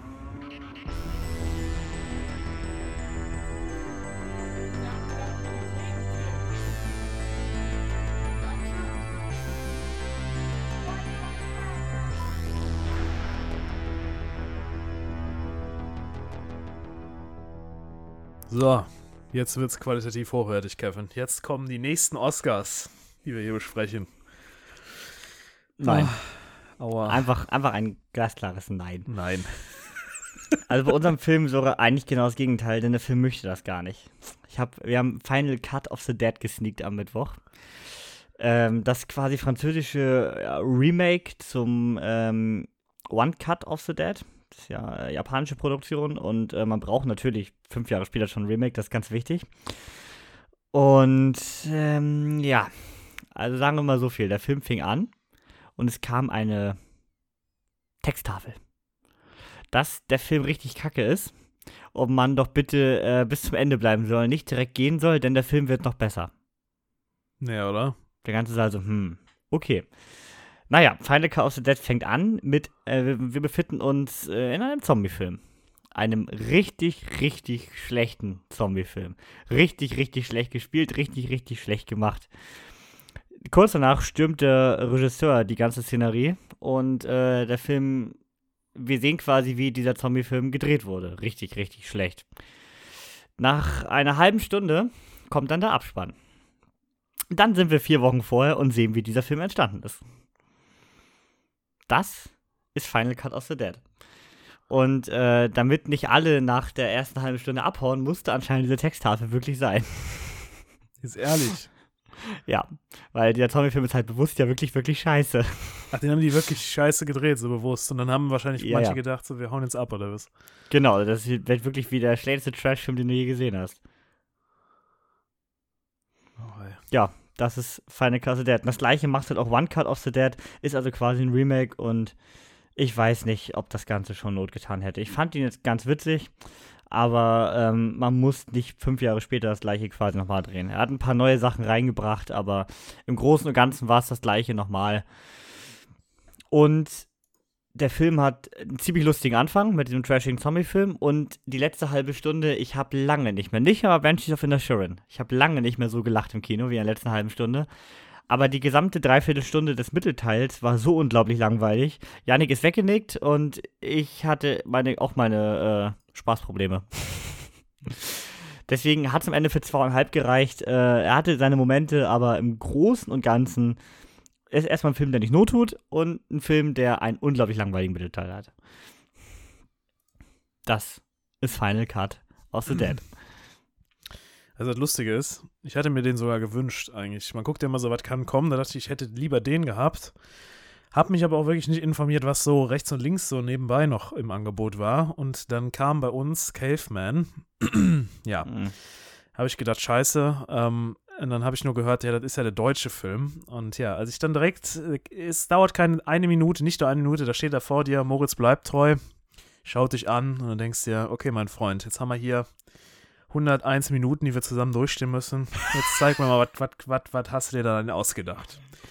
Ja, und was hat er sich denn da ausgedacht? Ähm, das fragt man sich auch, ähm, weil er versucht es eigentlich einem auf diesen 101 Minuten die ganze Zeit zu erzählen, denn er guckt dich die ganze Zeit an und redet mit dir. Also mit dir als Person, denn es ist eine fast reine B-Roll, die ich schon mal präferiert nicht mag. Also ich mag das nicht. Ich mag nicht, wenn man die ganze Zeit B-Roll, weil das holt mich immer aus der Story raus, aus dem Film raus. Aber ist es überhaupt ein Film? Ich habe mich das zwischenzeitlich wirklich gefragt, ne? Es geht grundsätzlich darum, dass halt Moritz Bleibtreu in seiner Rolle als Robert ähm, eine, eine Stand-up-Comedian-Show abzieht. Ähm, zumindest äh, sieht man das direkt am Anfang, danach gibt es direkt eine Rückblende und man sieht erst am Ende, worum es eigentlich geht. Und ja, in dieser Stand-up-Comedian-Show, ähm, jeder braucht ja ein Programm und sein Programm ist halt, äh, ja, eigentlich sich seine Lebensgeschichte zu erzählen, so ein bisschen, oder eigentlich so zu erzählen, so die Probleme zwischen Männern und Frauen. Also und darüber geht auch der ganze Film. Der ganze Film besteht einzig und allein aus Momenten, wo er in seiner Beziehung mit äh, Claudia, nennt sie sich in dem Film, ähm, nur aneinander-eckt und äh, quasi äh, nur, also nur klischeehaft Mann gegen Frau. Es ist wirklich, es wird alles ausgegraben. Es wird alles ausgegraben. Jeder, wenn ihr denkt, das könnte man als Klischee anbringen, das wird mindestens einmal gezeigt. Mindestens einmal. Das Ganze ist ja eine Theaterumsetzung, oder? Ja, Ja, Genau. es gibt ein Theaterstück dazu. ja. Und da ist äh, der feine kleine Unterschied darin, dort tritt der Mann tatsächlich als Neandertaler auf. Also der hat ein äh, Neandertaler Outfit an, der hat Neandertaler Musik im Hintergrund, also so Trommel und Co., ne? Mhm. Und äh, was bei Ca was das bei Caveman halt dann so ausschlagend ist, ist halt, dass du da merkst, es ist halt einfach nur Satire. Und er haut halt da einfach nur so Dinger raus und du sollst im Endeffekt da rauskommen und äh, sagen, na, das ist ja, das sollte jetzt ja alles aufgehoben werden, gesellschaftlich und so, ne? Mhm. Und er meint das nicht ernst. Aber So, das Theaterstück und, äh, ist aber schon ein bisschen älter, oder? Ja, das ist schon älter. Äh, kommt auch aus dem Broadway London von Rob Becker. Ich Mhm. musste gerade einmal gucken. Heißt im Original Defending the Caveman. Es gibt auch das Pendant dazu, es gibt schon Cave Woman. Oh, wei. Und es gibt auch das äh, Gegenteil, äh, die andere Richtung davon. 1991 wurde das zum ersten Mal aufgeführt. Da fragt man recht sich ja auch, warum nennt das denn Caveman? Und äh, zwischenzeitlich wird es dann auch beschrieben. Also äh, während seine Frau, während Claudia abends, äh, wir liegen beide im Bett, gucken Fernsehen, auf ihn einredet und er natürlich als Mann natürlich keinen Bock hat, was die da wieder abends erzählt. Er will einfach nur Ruhe haben und, äh, und, und, und Fernsehen gucken. Läuft da wohl eine Doku äh, über Neandertaler und Mammuts und keine Ahnung was. Und äh, er wird so wie in, dieses, in diese Szene reingesaugt weil er ist ja nicht mehr in der Realität anwesend, sondern er guckt ja nur noch Fernsehen. Und dort hat er wie so eine Erfahrung, indem er da mit diesem Höhlenmenschen spricht. Und der Höhlenmensch erklärt ihm dann, wie, dat, wie sein Leben abläuft und was seine Fehler sind. Und da hat er wie so eine, so eine Einsicht, wie nennt man das, so eine Eingebung oder was. Und dann denkt er sich, ja, das is ist es, äh, so muss er sich verhalten, so wird er wieder zum Mann. Und äh, ja, das ist auch quasi das Programm seiner Bühnenshow. Ich glaube, das ist auch das, was diese Parallele zu dem Broadway-Musical ähm, da ist, oder? Ich kenne das nämlich gar oh, nicht. Ich hab, aber ich habe ich hab da so oft den, also das wäre ein richtiger halber Stern bei mir. Ich, ich fühle das schon. Ja, aber man muss halt sagen, es, jetzt kommt ja wieder der Punkt. Also es spielt ja mit, es ist ja nicht alles Schrott. also Moritz bleibt natürlich in der Hauptrolle. Seine Claudia spielt äh, Laura Tonke, ähm, ist bei mir jetzt noch nicht so bekannt äh, als deutsche Schauspielerin. Ähm, wer aber mehr bekannt ist, ist Martina Hill. Ähm, feiere ich ja als Comedian sehr. Ähm, die hat auch eine tolle Rolle als Nachbarin. Auch toll ist äh, äh, Wotan Milke Möhring. Ähm, der spielt auch eine Hauptrolle als Nachbar, auch sehr gut ja, da findet man so andere Charaktere, die sagen mir jetzt alle nichts so richtig, bis auf den guten. Ich glaube, Jürgen äh, Vogel ist noch dabei, oder? Ja, Jürgen Vogel ähm, ja. ist noch dabei und der Thomas, wie heißt der nochmal? Thomas Hermanns, Hermanns, ich, genau, ne? ja, das ist ein bisschen abgeschnitten hier. Genau, Thomas Hermanns. Ähm, ja, der spielt auch eine coole Rolle. Also man kennt da ein paar Gesichter und das ist auch wirklich nicht schlecht. Also das Problem ist an dem Film, er ist also er zieht diese ganze Thematik zu lang raus und es ist irgendwann meiner Meinung nach auch nicht mehr witzig, weil wenn man in einer selber in einer Beziehung ist, dann kann man da sicher Parallelen ziehen, die auch teilweise lustig gemacht sind. Aber es ist wirklich dover Humor, es ist wirklich einfacher Humor. Das klingt so richtig nach Mario Bart. ja, es ist halt so wirklich so ähm, nichts, was einen irgendwie jetzt total mitnimmt oder irgendwas Neues bringt. Das ist einfach nur Situationskomik und anhand von seinem Comedy-Stück, was er quasi erzählt. Und meine, im Endeffekt haben sie sich dann auch am Ende auseinandergelebt ähm, und sie wollen dann wieder zusammenfinden. Und darüber geht es das auch, dass er quasi am Ende so von dem Stück die Kurve kriegt, ja, wir sind zwar so, wie Mann und Frau halt sind, aber trotzdem brauchen wir uns. Und also das ist so eine Message ist da am Ende drin, aber er rettet jetzt nicht den Film. Also ich fand jetzt, ich habe mich wirklich durchgerungen. Manchmal war ich bei einem Stern, manchmal war ich bei drei. Ähm, ich habe dann wirklich gesagt, am Ende auch mit dem Ende sage ich, ja, es war eine für einen deutschen Film fand ich ihn ganz okay. Habe ihm jetzt zweieinhalb gegeben. Ich glaube, das ist auch so Durchschnittsrating, was ich so gesehen habe, ist 2,3. David Hein äh, hat ihn gesehen, hat einen halben Stern gegeben. Also die drei meistgelikten Reviews sind alle ein halber Stern. Ja, und, der, und, der, und, und der höchste Balken ist auch ein halber Stern. Ich bin auch kein Fan davon, jetzt so Dinger komplett im Boden zu haten. Ich fand ihn halt so ertragbar. Ähm, ich fand ihn auch teilweise lustig und ähm, aber über eine zweieinhalb würde ich dann niemals rausgehen in der Wertung. Der ist halt wirklich halb kacke, also komplett. Also du kein Fan wärst, Dinge am Boden zu haten. Ja, aber ich, ich, ich bin ja immer, ich, auch wenn ich weiß, was da kommt, bin ich nicht einer, der da sagt, so, das wird jetzt ein halber Stern, überzeugt mich von was Besserem, sondern ich bin da wirklich reingegangen und habe auch zwischendurch, wenn ich da schmunzeln muss und teilweise ein bisschen, bisschen auch äh, lachen habe ich nicht, aber schmunzeln zumindest, dann fand ich ihn nicht schlecht und deswegen kann ich ihm nicht jetzt einen Stern geben oder einen halben. Äh, das ist wirklich, dafür ist er, dafür ist er noch einigermaßen witzig. Aber zweieinhalb, mehr geht da nicht. Ja, dafür tue ich, ich mich mit diesem deutschen. Ich habe ihn auf der Liste.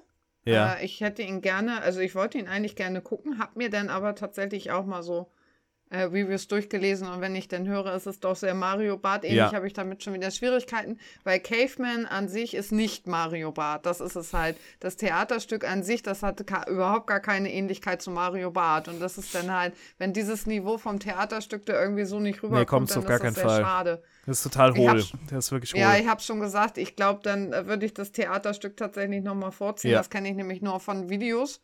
Ich habe das selber noch nicht live gesehen, außer von den Geräuschen. Flensburger Kurzfilmtage, ab und zu lief es mal unten dann im Deutschen Haus, da hat man diese Trommeln und dieses ja. Geschrei gehört.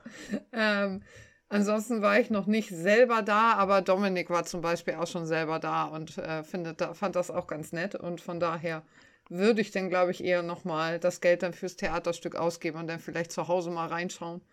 Ja. Die drei meistgelikedesten Reviews bei Letterboxd beziehen sich auch alle auf Mario Bade. ja, Ja, es ist, es ist wirklich, leider ist es so. Ich sehe die Parallelen da wirklich, es ist auch wirklich ein Kammerspiel teilweise. Das, also die kaufen alle drei, diese drei Nachbarn, hier Martina Hill und der äh, Wotan Milke Möhring, die kaufen dann da jetzt sich, und der Moritz bleibt treu, so ein Dreier-Doppelhaus, so eine, so eine Reihenhaussiedlung, die kaufen sich alle drei nebeneinander und dann wechseln die auch mal zwischen den Häusern, dann gehen sie da wieder hin und dann, äh, mhm. es, ist, es ist wirklich, es ist wirklich plump und es ist wirklich nur, nur Klischees und es ist wirklich, wirklich anstrengend teilweise. Aber totale Scheiße ist trotzdem nicht. Würde ich immer noch dabei okay. bleiben. Totaler Schrott ist es nicht. Und Gehate blind muss man das auch nicht. Fing aber zum Glück diese Woche an. Also ich, ich sneake jedenfalls nicht mehr. Nee. aber, also wir hatten noch eine Sneak dieses Jahr, über die wir noch nie gesprochen haben. Und das ist nach wie vor bei mir, und das sage ich schon Ende Januar haben wir schon, die beste Sneak des Jahres gewesen. Die Rede ist von Fuck 2020, Two and a Half Years with Scooter. und ähm, Le Letterbox beschreibt die Story sehr, sehr, sehr kurz. Die Story-Zusammenfassung bei, Le bei Letterbox ist a Success Story at at least 150 BPM. Das passt. Ja, wir haben hier eine Doku über H.P. Baxter und seine Band Scooter. Ähm, beziehungsweise seine ehemalige Band Scooter, denn äh, der Film hatte, glaube ich, im November oder so seine Berlinale Premiere. Und im Dezember hat H.P. Baxter einfach mal seine ganze Band rausgeworfen. Und äh, da wird sich, auch, wird sich auch noch ein bisschen über Social Media gehatet. Der eine hat gesagt, das ist für ihn das Beste, was mir je passiert ist und sonst was. Und man muss ja sagen, wir haben in dem Film ja gesehen, H.P. Baxter hat nicht immer das beste Verhältnis zu seinen Bandmitgliedern. Ich weiß auch nicht, ob ich mit ihm zusammenarbeiten möchte, muss ich ganz ehrlich oder sagen. Oder könnte. Ich glaube, so an bestimmten Punkt würde ich sagen, nee, ich bin raus. Es alles muss genauso laufen, wie er das will. Also bestes Beispiel, Markus, es gibt den Barzwang. Ja. Nach jeder Show muss noch gefeiert werden und gesoffen und in die Bar. Und wer nicht mitkommt, fliegt quasi raus. ist doch nicht wahr, oder? Das ist der Barzwang. Und er stellt dir die Shows während Corona vor, so Autokino, findet danach mal einen Club oder eine Party. Da musst du extra schon eine ganze Hotelbar anmieten. Ist doch nicht wahr, da? Da muss dann mal der Mitarbeiter runter und mal klären, moin, ähm, Sie machen ja eigentlich um 12 dicht, aber wenn jetzt der HP nachher noch kommt, ne, können wir noch bis um 6 hier feiern? Was hat das ja bekloppt, ey. ey, der ist doch wirklich durch, oder? Oder ja, wie er Songtexte schreibt, ist auch höchst interessant. Also, ähm, es werden wahllos englische Wörter aneinander gereimt. und dann hängst du noch mal Bimbam hinten ran und schon ist der HP Baxter Songtext fertig. Andere Leute in der Band wären währenddessen angekackt. Sie haben ja seit 20 Jahren keinen kein vernünftigen Text geschrieben. Wir hatten sehr viel Spaß in der Sneak, sage ich nur. Es war so lustig. Tatsächlich. Also der Typ, der ist wirklich Entertainment pur. So exzentrisch. Also die meisten von uns hatten sehr viel Spaß in der Sneak. Ja, Melanies Mann ist vielleicht nach fünf Minuten gegangen, als sie gesehen hat, es geht um Scooter. Kein großer Fan. Und man muss den Film so sehr hassen. Ich meine, die beiden sind sogar zusammengefahren, ne? Der hat sich den Rest des, Rest des Abends ins Auto gesetzt, bis dieser Film vorbei war. Alter. Also, um, aber ich würde sogar sagen, selbst wenn man Scooter nicht mag, ist dieser Film witzig, weil H.G. Baxter einfach für so einen hohen Unterhaltungsfaktor sorgt und das unfreiwillig. Der ist einfach so. Ich möchte noch mal kurz nebenbei einbringen. Vielen Dank, Schatz, dass du nicht nach Hause gefahren bist und gewartet hast. Ja, also der Typ ist einfach so exzentrisch, das macht einfach Spaß. Also ist jetzt nicht die best strukturierteste Doku, ist jetzt auch nicht die am besten gefilmte Doku, ne? Also ich finde, die Struktur ist halt, es geht um Scooter während der Corona-Phase. Ähm, und man hat natürlich dadurch auch recht wenig Konzertausschnitte, weil Corona. Aber ich finde, wie gesagt, H.G. Baxter ist einfach ein Unterhaltungsfaktor für sich und deswegen hat es bei mir für dreieinhalb Sterne gereicht. Und das bei allen sieben Leuten, die wir in der Sneak waren, jeder, der da geblieben ist, hat dreieinhalb Sterne gegeben. Also da waren wir uns mal so richtig einig. Also Markus, guck dir das Ganze ich mal an. Ich will den sehen. Ich will den sehen. Das musst du dir eigentlich auch echt im Kino Nein, geben mit dem mehr, Sound. oder? ne? das ist so geil. Aber man stimmt, das ist ja, der Sound kommt ja dann mit noch dazu. Der läuft Ja, ja, ja. halt auch wieder nicht, ne? Aber uns ist das Glück, die Kinobesitzerin hier ist riesen Scooter-Fanboy und deswegen hat sie ihn einfach äh, direkt richtig starten lassen als Mainfilm dem Avatar. Krank, ey. Ich weiß nicht, ich weiß auch nicht, läuft der? Hast du mal geguckt, Melanie? Ich kann jetzt mal gerade parallel gucken. Ja, aber jetzt läuft das schon drei Wochen. Ich mir jetzt gut auf, auf, dem Heim, äh, auf der Heimanlage. Ich, Ich habe ihn letztens wieder gesehen, dass er da läuft. Das ist eh so ein Film, der spätestens im- im April oder im März bei Prime dann. Ja, ja, da ziehe ich mir den rein. Ich glaube nicht, dass ich dafür nochmal gehe. Ja, aber schon eine witzige Sache. Die äh, Cordula Couplet Post, die das Ganze äh, gemacht hat, die hier Regie geführt hat, hat übrigens auch die äh, Doku über ähm, die Toten Hosen gemacht. Also mit deutschen Konzertfilmen kennt sie sich schon aus. Mal gucken, wer als nächstes kommt. Also jetzt in, der, in diesen Tagen, jetzt zeigt sie es gerade nicht, aber ich weiß, dass er drin war. Hm, Der lief zwei Wochen im vollen Programm, ja. Ja, so viel zu Fuck 2020, zweieinhalb Jahre mit Scooter. Seitdem habe ich einen Ohrwurm von God Save the Rave. und äh, weiß endlich, wie Scooter-Songtexte entstehen und seitdem äh, weiß, ich das, weiß ich diese ganze Arbeit viel mehr wertzuschätzen. so, ähm, kommen wir zu etwas, was wir auch immer wertschätzen, das ist Markus Box Office. Oh ja. Markus, dein Moment ist gekommen. Jede Woche ein, neue Zahlen hier. ich habe ähm, ja, zwei Filme, ich, ich, muss, ich müsste sie doch nochmal erwähnen. Ich, ich muss sie erwähnen. Und zwar geht es um einmal The Menu, auch wenn er jetzt schon wirklich in der elften Woche ist, äh, hat sich doch noch was getan. 700.000 Dollar hat er noch zugelegt, ist jetzt bei fast 79 Millionen, äh, aber jetzt ist wirklich Schluss. Und äh, das ist nur Gleichberechtigung, weil ich einen anderen Film nochmal eigentlich wirklich erwähnen wollte. Die magische Zauberflöte. Sie wird jetzt äh, in die, ja, ins Vergessen, sagen wir mal, verschwinden. Ich lasse sie jetzt fallen. Ähm, aber ich wollte noch mal kurz mitteilen, dass sie die 100.000 leider nicht erreicht hat. Sie hat von 90.290 letzte Woche Achtung, auf 92.927, da zählt jeder Dollar, ähm, 2.637 Dollar zugelegt. Also an alle Leute, die, wahrscheinlich 50 Leute, die da ins Kino, Dankeschön. Ist aber bekloppt. Es ist da wirklich traurig, oder? Die ist immer noch bei 26,9 Millionen im Minus, wo sie 27 Millionen gekostet hat. Also es das floppt des Jahrhunderts, echt. Unfassbar.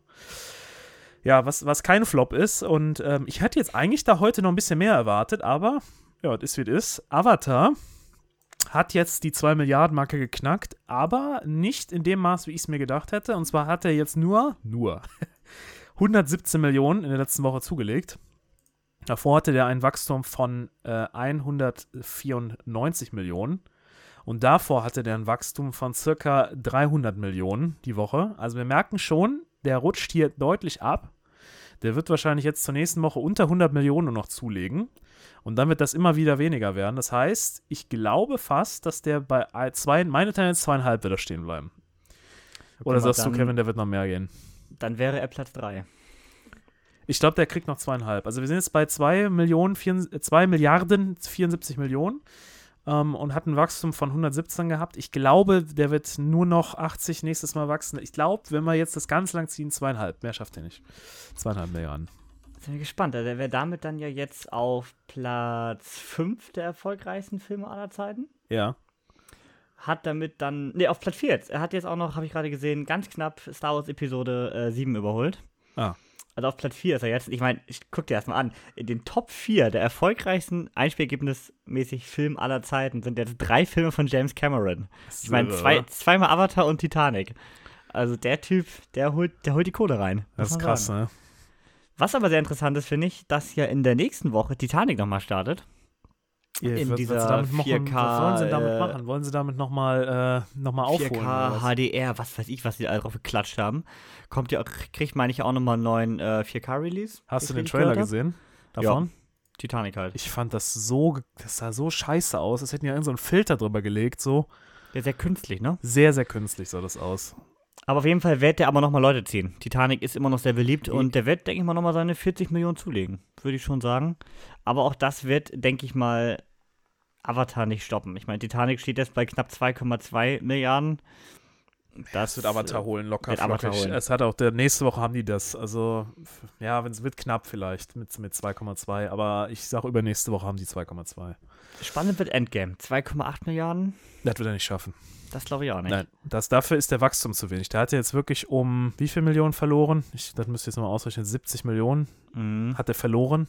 Also, bei 100, bei 190, 70 Millionen zu verlieren, ist schon, ist schon deutlich. Also man merkt schon, dass jetzt auch im, in die Kinosäle, man kriegt jetzt langsam wieder auch gute Karten, wenn man die jetzt genau die besten immer haben will und man guckt ein bisschen nicht, nicht allzu rechtzeitig.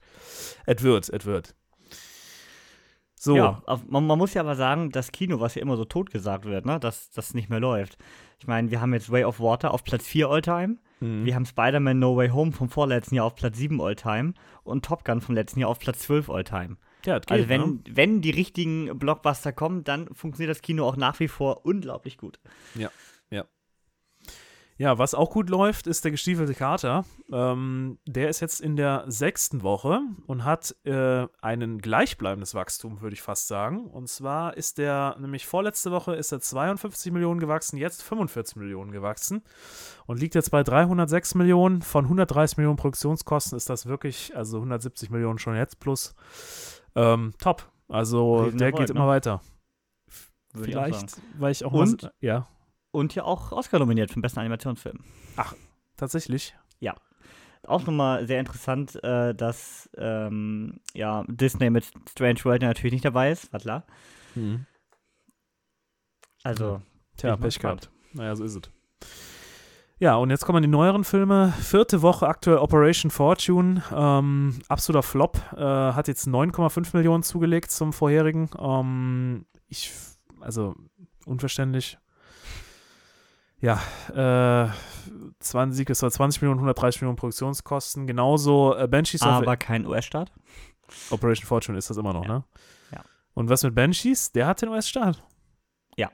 Ja, gut, dann ist das aber auch nicht. Obwohl, da wissen wir ja die Produktionskosten nicht. Nee, Ähm, und für so einen kleinen Film ist 30 Millionen. kriegt der jetzt nochmal einen Kick? Das würde mich jetzt auch nochmal interessieren. Da ist jetzt nicht, wann wurden die Oscars angekündigt? Am Dienstag. Ja, gut, dann, dann vielleicht, ja, gut. Also, da ist ja schon eine halbe, eine Dreiviertelwoche, ganz, fast eine ganze Woche drin. Ob jetzt so eine Oscar-Nominierung in allen Bereichen, ob das nochmal dazu führt, dass die Leute mehr ins Kino gehen. Die Frage ist, ob jetzt Nominierung oder erst, wenn er wirklich gewinnen würde.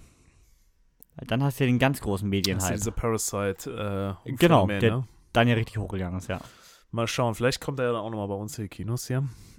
Wenn er denn Ähm, gewinnen würde. Ja, 30 Millionen, wie gesagt, aber dazu kann ich nichts sagen. 2,2 hat er nur zugelegt. Ähm, viel ist das nicht. Was, Nee. aber, was aber jetzt wirklich viel ist, und das beeindruckt mich auch noch ein bisschen, ist Megan. Also wir reden hier von der dritten Woche. Ähm, 31 Millionen nochmal zugelegt, ist jetzt bei 132 Millionen ähm, und hat 12 Millionen Produktionskosten. Ja, die haben 120 Millionen plus gemacht, wenn man jetzt theoretisch, na gut, muss man Marketing noch ausrechnen, aber es ist enorm. Also der läuft wirklich, wirklich gut. Dazu gibt es noch mehr in der nächsten Woche, denn ich tue mir das Ding Freitag an. Ich habe null Ja. Bock auf Megan, aber äh, ich probier's mal. Nachfolger kommt ja auch, ne? Ist ja auch bestätigt. Haben wir Ja. schon drüber gesagt, ne? Ja. Ja.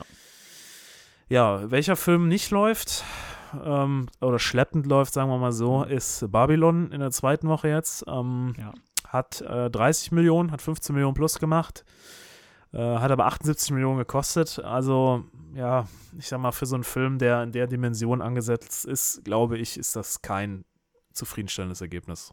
Eigentlich wie von uns erwartet, ne? Haben wir letzte Woche Ja, ja ich habe auch schon gedacht, das Ist wird so ein Ding wie Amsterdam so. Also nicht ganz so schlimm wie Amsterdam ist es ja, aber äh, das ist wirklich eine Enttäuschung, glaube ich. Und dann hat es bei Babylon nicht mal für die großen Oscar-Nominierungen gereicht. Ja. Also auf, ein, auf allen Ebenen Versagt. nicht. Ja. Ja, damit sind wir am Ende angekommen, ne? Jawohl. Dann geht es in der nächsten Woche dann wahrscheinlich um Megan. dann werde ich mal äh, erzählen, was das Ganze kann. Habe Marius noch nicht gesehen. äh, nee, den, den werde ich auch nicht gucken. Ich, wie gesagt, ist nicht mein Ding. Aber ich werde Ich Devolution bis nächste Woche gucken. Genau, De Devotion hatten wir ja Ach, schon. Devotion, scheiße. Genau. Hatten wir schon für diese Woche angekündigt, aber äh, da Melanie und ich nicht so ganz begeistert waren von dem Film und Marius ist ja noch nicht gesehen. Nee, ja, ich muss ja den Niklas unterstützen. Wie viel hat der Niklas Wollte ich gerade sagen, dreieinhalb. Ja, okay. Gucken, ob ich Und das kann. Melanie zwei und ich zweieinhalb. Aber ich will wirklich, ich gehe da neutral dran. Wenn der Kacke ist, sage Ja. ich auch, dass der Kacke ist. Gar, Ja, ja. Kein, gar kein Thema hier, ne? Also vielleicht als Tipp, wer ihn von euch nicht gesehen hat, erwartet keinen Actionfilm. Wenn ihr mit der Erwartung rangeht, dann werdet ihr wirklich enttäuscht. Erwartet ein Drama. Und dann Okay. ist es auch gar nicht so schlecht. Ähm, ich bin nur leider zum Jungs-Filmabend mit diesem Film aufgeschlagen und ein paar Bierchen und das hat leider nicht so funktioniert und gepasst. Na, machst du nix. Deswegen, da hat der Film leider im Marketing mal wieder mir ein bisschen was anderes erzählt. Ja, Devotion, Megan und äh, Markus, ich habe noch eine Hausaufgabe für dich. Oh nein. Ich bin nämlich Dienstag im Kino und Okay. den Film gibt's aber schon im Streaming, wie damals mit Strange World. Und zwar schaue ich am Dienstag im Kino See How They Run, eine äh, Krimikomödie mit Sam Rockwell in der Hauptrolle, Okay. rund um ein Agatha Christie Theaterstück. Da sehe ich dich doch. Okay. Geht Und klar. das Ganze ist schon bei Disney Plus verfügbar. Und ähm, es ist wie gesagt mit Sam Rockwell und Charles Ronan. Geht um ein Agatha Christie Theaterstück. Und äh, wir haben ja hier, ich bin ja hier im Kinoverein und ich habe da mal vorgesprochen und habe gesagt, ich möchte diesen Film im Kino gucken. Und ich habe ihn bekommen. Er startet am Dienstag nur für mich. Genial. und äh, kommt Dienstag einmalig. Und deswegen gucken wir den Dienstag und da können wir doch mal drüber reden. Das, glaube ich, ist genau einer für dich. Schön. Ja, da freue ich Da mich. ich Geht auch rein. nur 90 Minuten, passend als spontan unter der Woche Zeitplan. Wunderbar. Hab ich ja keine Ausreden mehr. So ein Mist. Genau. Und ist bei Disney Plus das Ganze. Habe ich sogar auch. Das ist jetzt die extra Aufgabe für dich. Genau, als. Strafe. Als Strafe. Verdient. Vielleicht kriegst du als Belohnung, wenn du den dann bis Dienstag schon guckst, kriegst du als Belohnung eine, in der Sneak vielleicht Plane. Bitte, ich will ihn sehen. Ich will den auch sehen. Ich glaube, das wäre so, ein richtig, richtig hohler Jared Ja, nach. Greenland kann es ja nicht schlechter werden. Oh, nee, nach Chase. Nein, Ach. Chase, ich sag dir, Chase nein, ist Greenland war oh, auch Absturz. absolute Scheiße. Greenland war schon richtig Aber scheiße. richtig. Aber Chase war, war, war ja noch was dazwischen. Den habe ich zum Glück nicht in der Sneak sehen müssen. Da war ich einmal nicht mit und Me Melanie hat da den Tag ihres Lebens gehabt. Total, war super. Ja, Gerald So. wird jetzt abliefern. Das wird. Ja, ich finde, Jared Butler ist immer so ein, so ein ist, ist mittlerweile so ein Frank Grillo. Der spielt ja, in jedem B-Action-Film ja, irgendwie ja, mit. Ja, der verkauft sich nicht gut im Moment. Nee, nee. Ich glaube, der, was war der letzte Triple A oder gute Actionfilm mit Jared Butler? Ich würde glatt sagen, Olympus Has Fallen, oder? Da, danach kam nichts mehr. 300. Selbst, boah, das ist aber ganz weit weg. Olympus Has Fallen fand ich war noch echt gut. Die beiden Fortsetzungen waren ja auch eher trashig angehaucht. Aber, also, dann kam lange nichts mehr. Nicht, dass das hier der nächste Bruce Willis wäre, der nachher in jedem Dreck mitspielt. Doch, das wird er. Der verkauft Ja. sich nicht gut im Moment, sag ich dir. Nee, es ist. Ich mag leider ihn nicht. So, das Ganze äh, eskaliert ja schon wieder. Denn äh, da Markus ja Plane sneakt, kommt er bestimmt in der nächsten Woche. So, dann bedanke ich mich fürs Zuhören, bedanke mich äh, bei Melanie fürs Gastsein heute, bei Dank. Markus fürs fleißige Filme schauen und Ja. Bei Kevin für unseren tollen Host mal wieder. Arschloch, ey. Eines Tages kommt das auch, Kevin, wo du das nicht gesehen hast. Und dann mach dich gefasst, mein Freund. ich habe doch letzt, letzte Woche Manta der Film schon nicht geguckt. Ja, Ich sag nur. Ja, ja, ja. Ja. Hm? Bis zum nächsten Mal. Haut rein. Oder rein. Ciao. Tschüss.